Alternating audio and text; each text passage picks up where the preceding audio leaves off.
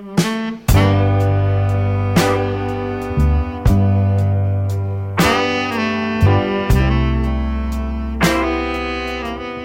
ne sais pas vous, mais moi quand j'étais petite et qu'on me demandait ce que je voudrais faire quand je serais grande, je répondais journaliste, parfois professeur.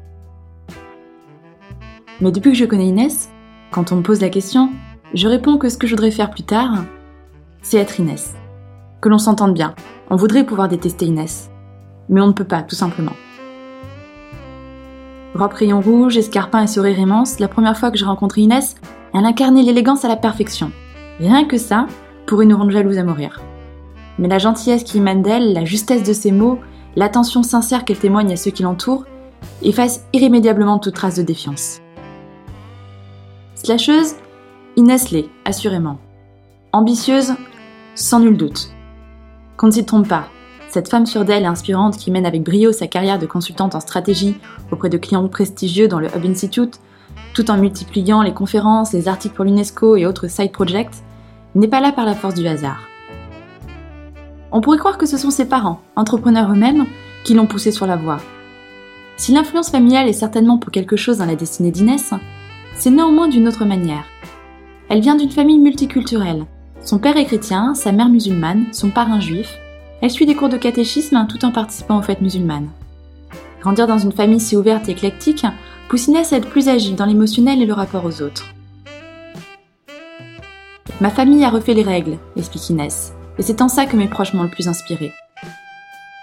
L'identité, ce n'est pas un héritage, c'est une quête. Ça semble facile lorsqu'Inès l'évoque ainsi. Pour autant, elle confirme que ce combat était loin d'être aisé. Cette pluralité n'était pas un acquis, mais une conquête. Passer d'un monde à l'autre, construire des ponts entre les deux, trouver sa place, tout cela lui aura demandé des efforts, de l'endurance et de la persévérance. Le premier amour d'Inès, c'est l'art et la littérature. Elle l'a d'ailleurs concrétisé en ouvrant le premier blog littéraire pour les femmes, par les femmes. À l'école, puis dans ses études de langue et de lettres, elle se sent bridée. Romantique et rêveuse, elle comble cette frustration par l'écriture, l'aviron, le violon, L'envie de sortir du carcan, de faire le grand écart, se fait déjà sentir. Elle part à New York suivre un certificat en art business. Et puis ses parents finissent par mettre le haut-là à ses études de bobo, comme ils disaient. Alors Inès intègre l'école de commerce. Un peu hasardeuse au départ, c'est néanmoins en suivant des cours de management qu'elle a sa révélation. Ça lui plaît, c'est ça qu'elle veut faire. Elle prend conscience de son potentiel corporate, comme elle l'appelle, et des mécanismes de l'entreprise. C'est l'homme qui fait l'entreprise, explique-t-elle, pas l'inverse.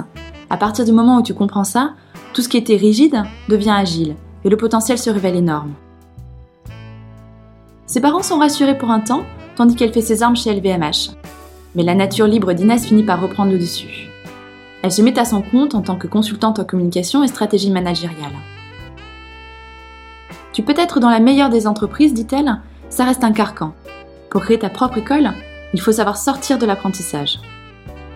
Mais surtout, elle lance à l'époque les brunch by Inès. Elle qui aime la bonne bouffe, surtout quand elle est partagée, et qui rêvait d'ouvrir un salon de thé, organise des brunchs clandestins tous les dimanches chez elle. Son appartement devient son agence, son chez-soi et son salon de thé.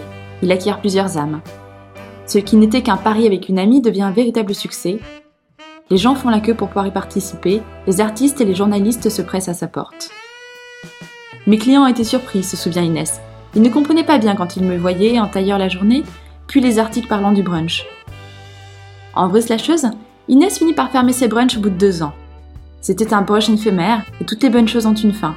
Mais c'était vraiment une période fabuleuse, se souvient-elle. De ça, j'en suis persuadée. Il suffit de voir son visage s'animer lorsqu'elle parle de cette période. Les échecs n'épargnent pas Inès, pas plus que les doutes. Est-ce que tu n'es pas en train de tuer ta vie avant même qu'elle naisse? Ne ruines-tu pas des années d'efforts? Il y a une époque, lorsqu'elle lâche son CDI pour se mettre à son compte, qu'elle décide de casser les codes qui l'entourent, c'est terrifiant pour elle. Vraiment, elle est terrifiée.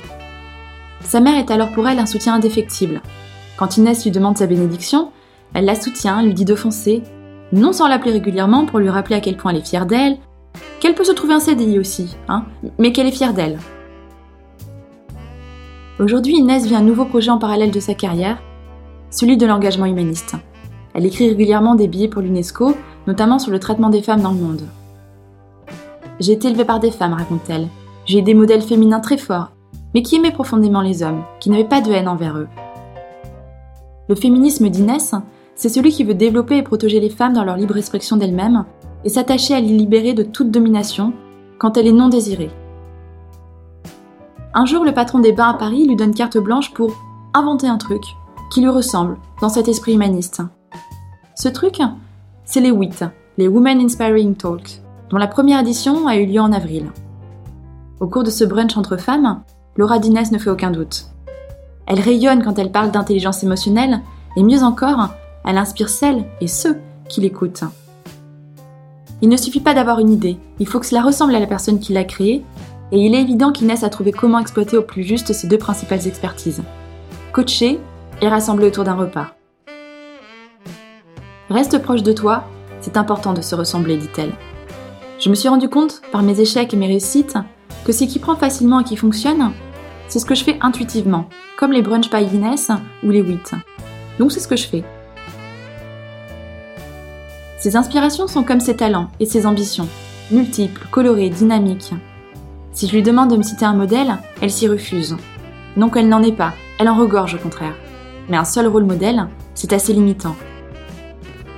Soit je t'en cite 50, dit-elle, soit je ne t'en cite aucun. Si on se limite à un seul, on se met des barrières, on ne prend pas conscience de toute sa potentialité. Il ne fait nul doute que pour ma part, Inès est en très bonne position sur ma liste de rôles modèles.